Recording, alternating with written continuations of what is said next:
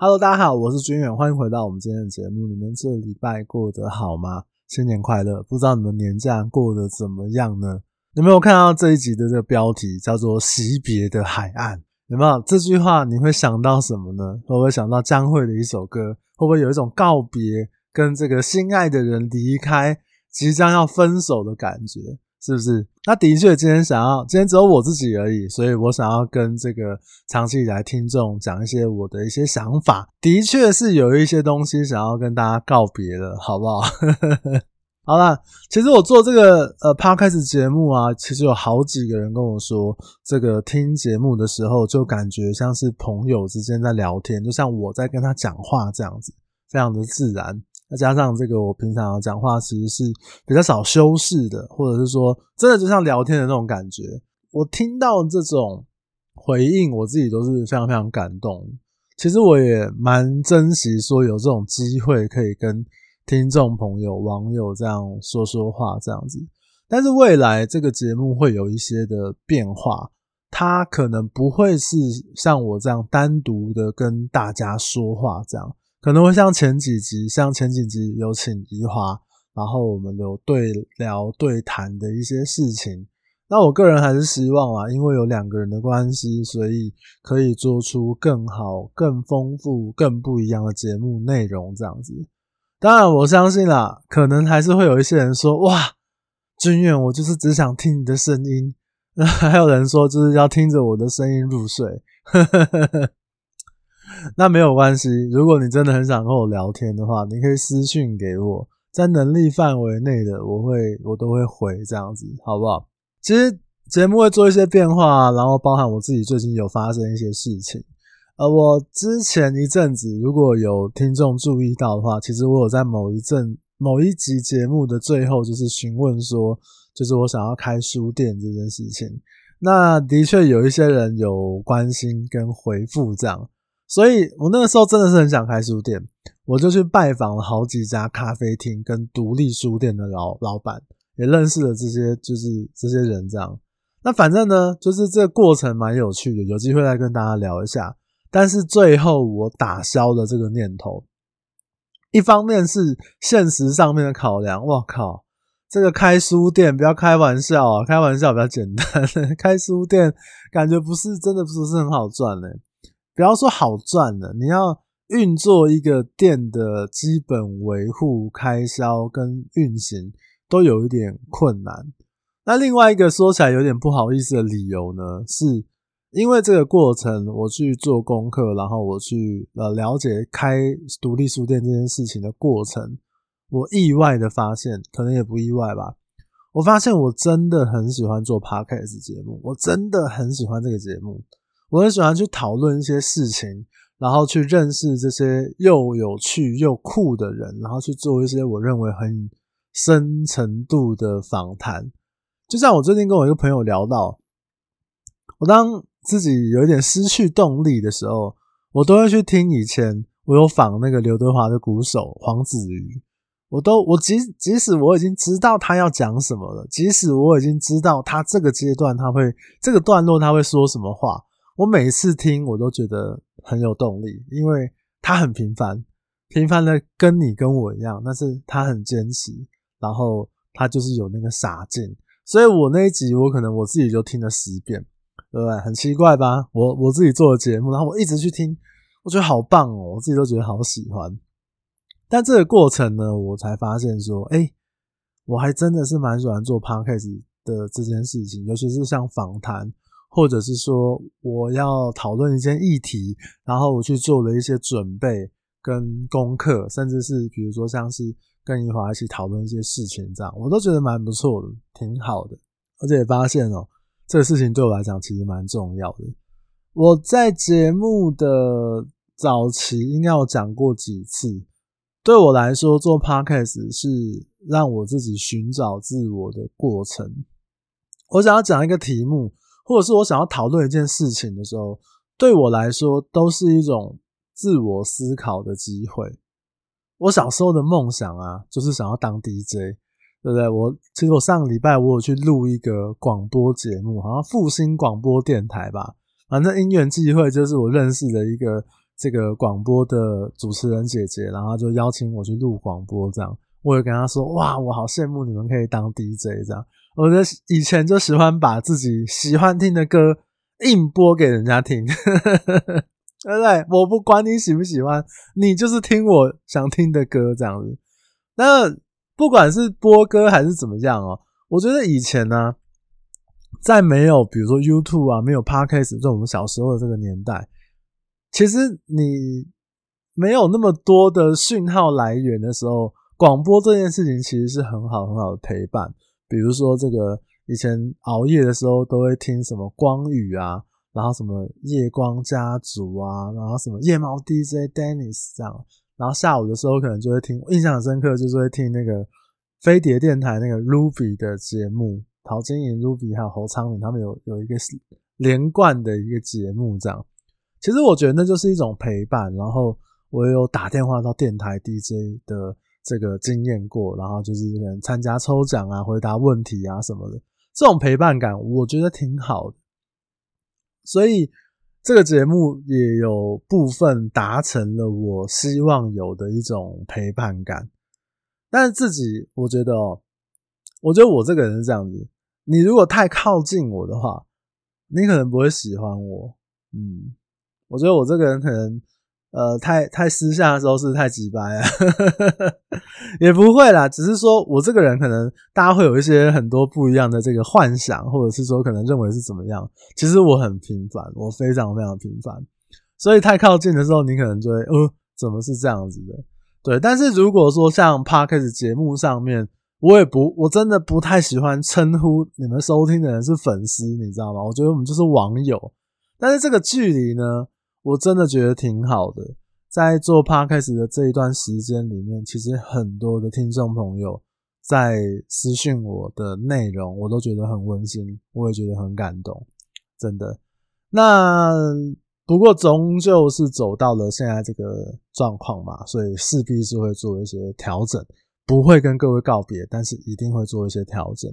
那这个调整呢？我就第一个就是我会比较少讲房地产的事情，教你怎么看房子啊，辨别业务啊，然后怎么挑房子啊。我觉得很多东西其实都讲过了，但是房地产的问题向来都是太广、太多、太杂了。你在台北市看房子的经验，不见得可以拿到你在高雄看房子，你懂吗？你在淡水看房子的经验，不见得可以拿到你去竹北看房子。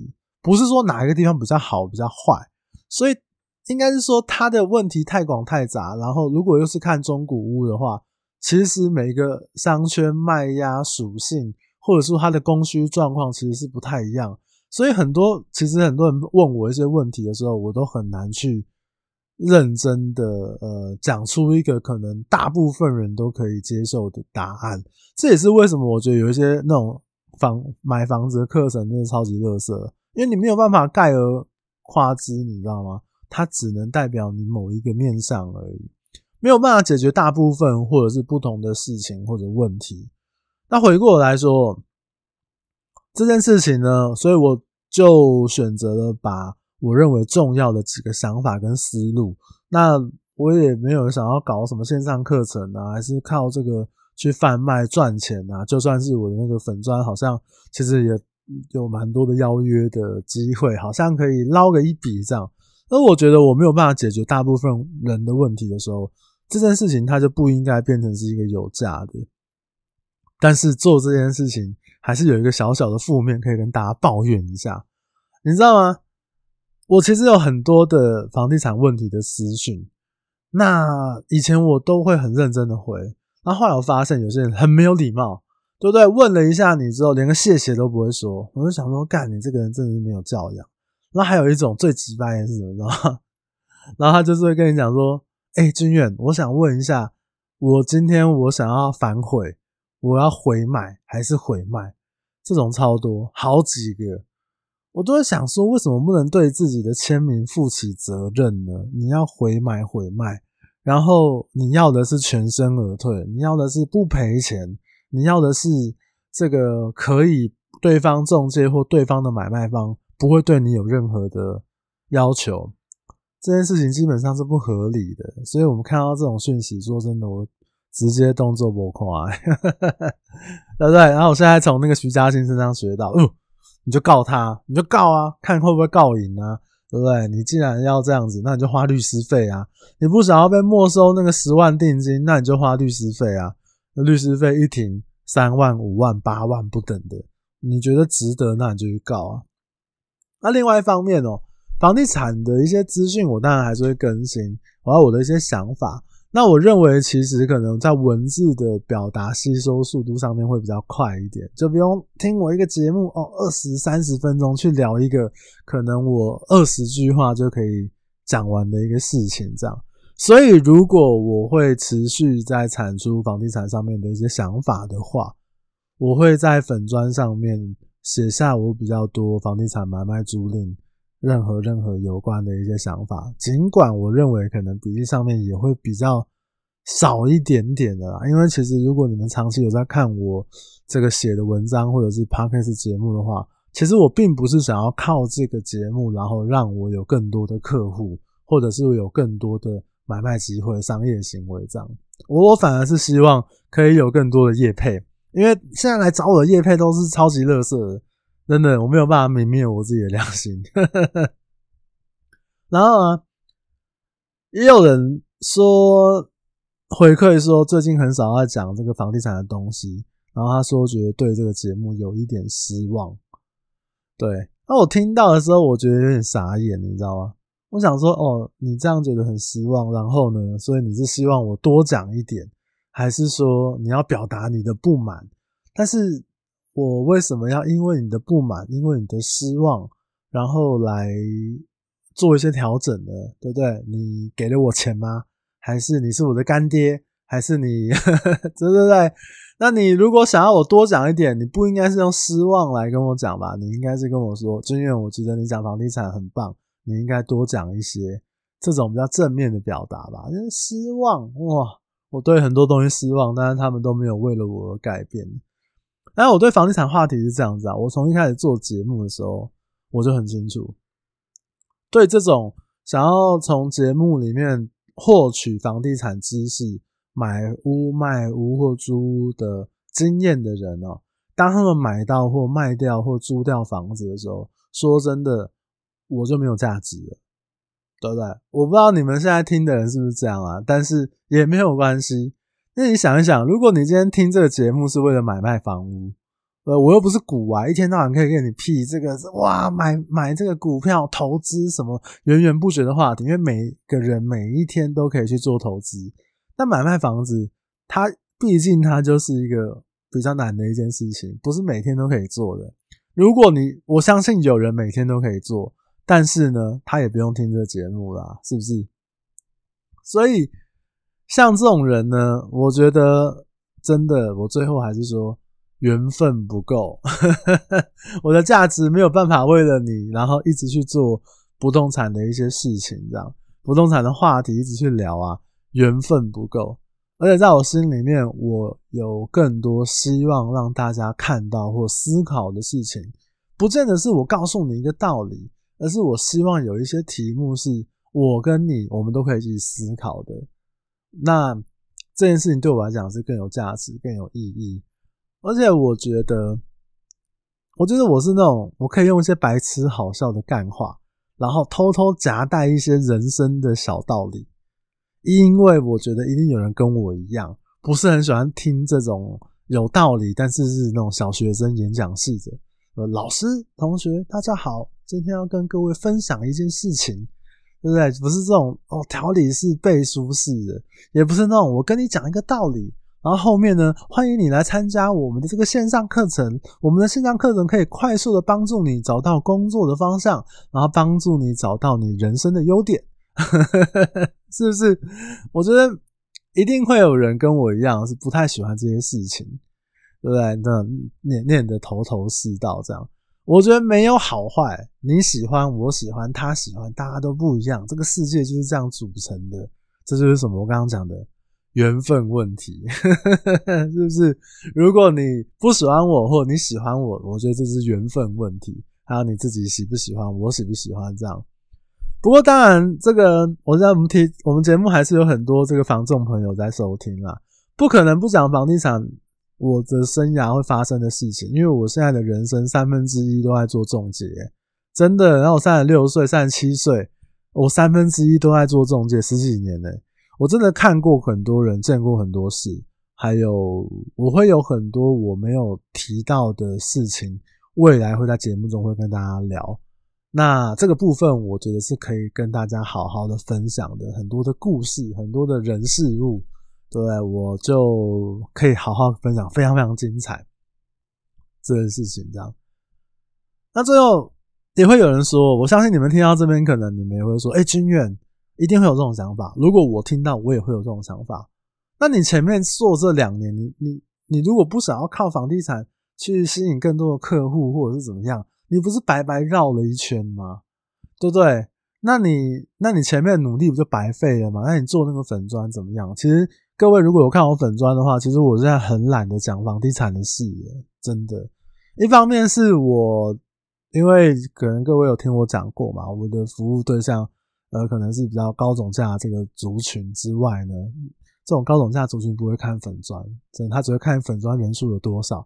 诶，觉得你好像有一点东西，觉得你好像跟一般的业务有一点点不一样，但是我我没有真的很希望说，因为粉砖或者 Podcast 来了很多客户，这是真的是实话。那我不得不说，去年我有成交 Podcast 的网友，然后我觉得他很棒，他给了我很多的这个鼓励，真的，我觉得能够顺利帮他成交，我很开心，他也很开心，这样缘分呐，好不好？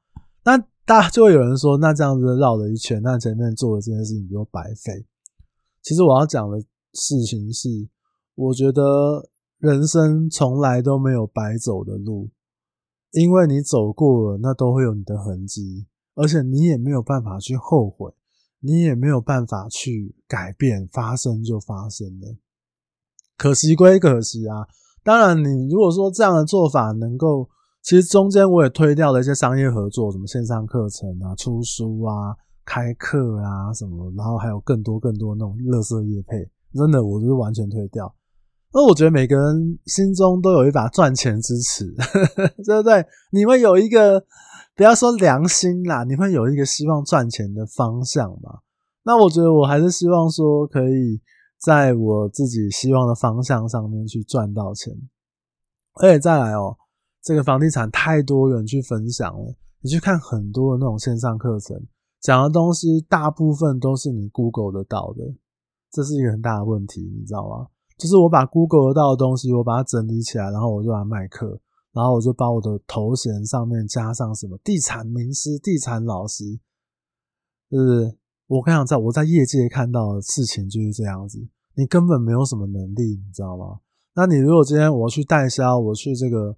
呃，跟中介看房子，如果我真的可以因为这个老师让我多买到什么样的好房子，或多便宜多少钱，我觉得你可能还好一点。但很很多时候，并没有办法每一个人都这样。很抢手的房子，很热门的区域，然后市场很好的时候，或者是说你今天买房子的时候，的确会，也许会受到一些不平等的。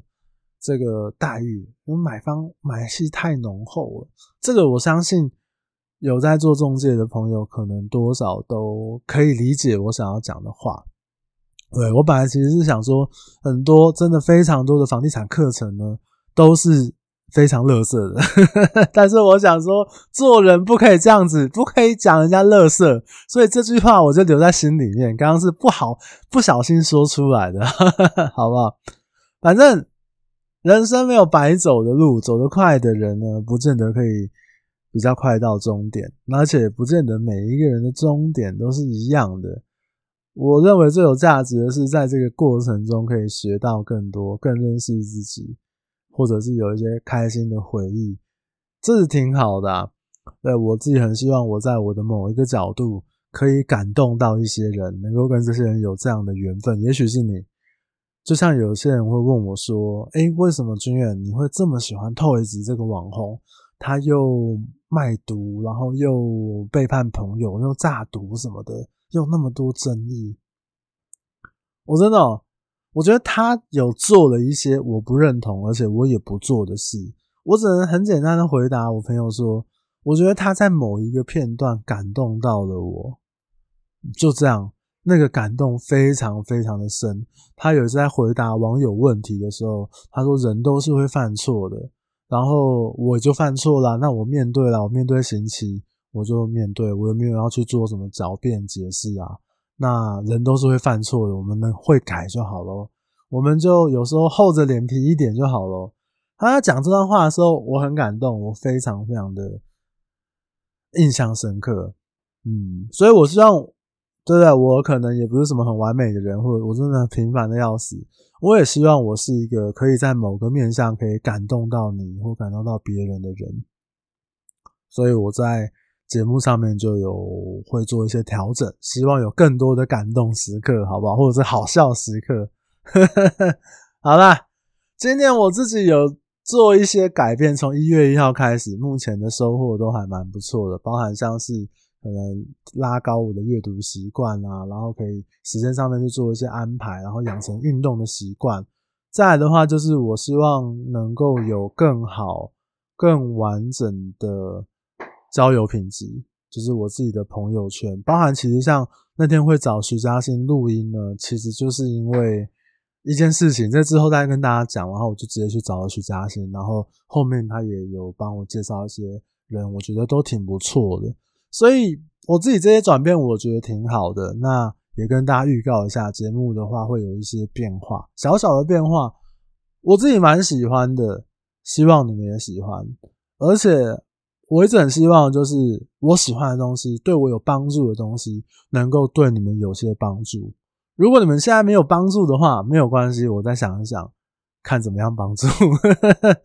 那也有可能是缘分不够，所以我觉得不管怎么样，在过年的这个时间呢，呃，可能不会跟他讲太多的恭喜发财，但是我很感谢各位这一段时间，甚至是你是从第一集听到节目听到现在的。听众朋友，非常非常感谢你们，这个可以让我做这样的事情。这样，最后呢，惜别的海岸送你们一首歌，这是我最近在听的，就是惜别的海岸。那这个版本非常非常的特别，我觉得它是，毕竟我是一个半个音乐人嘛，我觉得他有用一些类似调式音阶，可能多元还是什么之类的，我没有特别去研究。它听起来会非常特别，尤其是在 rap 部分的时候，会让人家觉得很惊艳，而且会很上瘾的一直听，我非常喜欢。那我们就下次再见喽，希望对你们有帮助，好不好？有平常我平常尾巴怎么讲？我想一下。那我们今天就聊到这边。如果你觉得今天内容对你有帮助的话，欢迎可以帮我点个五星好评，或者是留言给我点个赞，我都非常非常开心。如果你觉得真的太棒太赞了，帮我分享给你身边的朋友，请他们一起来听这个节目，一起帮助，好不好？好了，这首歌送给你们，《识别的海岸》，下周见，拜拜。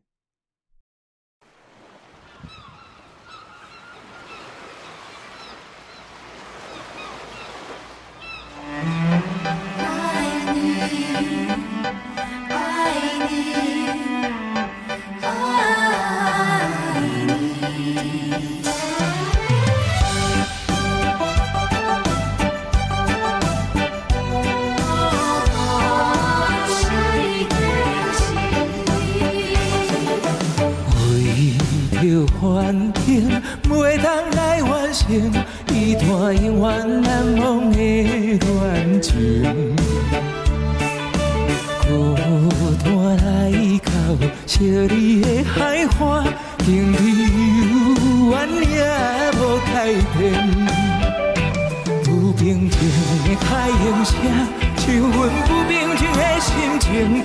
啊，你的情景有在感情，虽然一切拢是环境来造成，对你的感情也是无底，我也永远。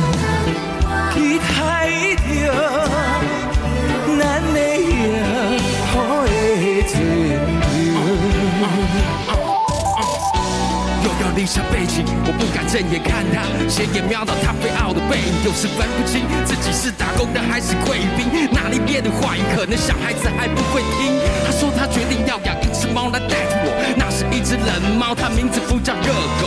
我回来的时候会不会一起排挤我？那小孩已经很高吗？把我当成厕所。这不是一首歌，这像是一封信，幻想自己在海边寄给你的瓶中戏，在不大三平大的房间里的剧中剧，没有烟抽的日子，命中注定吸空气。这是两年多的地，屋子分离压的像是一个轮回，被困在这地方，消毒水在喷多一点，别跟我客气呀。惜别的海，岸说再见，可是一点都不简单。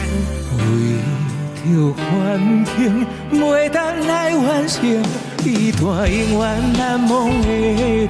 在这惜别的海岸说再见。可不简单。孤单来到昔日的海岸，天地有缘也无该稀奇。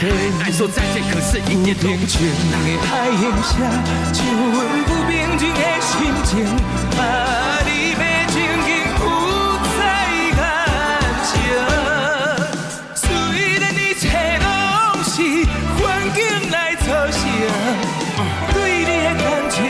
是无地。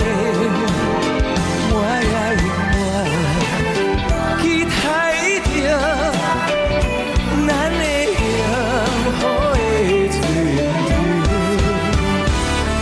When you go，一切都像是假的，好像冥冥之中他早就安排好了。你别抵抗，你还能拿什么抵抗？那海岸在一个没有位置的地方。When you go，一切都像是假的，好像冥冥之中他早就安排好了。你别抵抗，你还能拿什么抵抗？那终点在一个没有位置的地方。不平静的海影下，像阮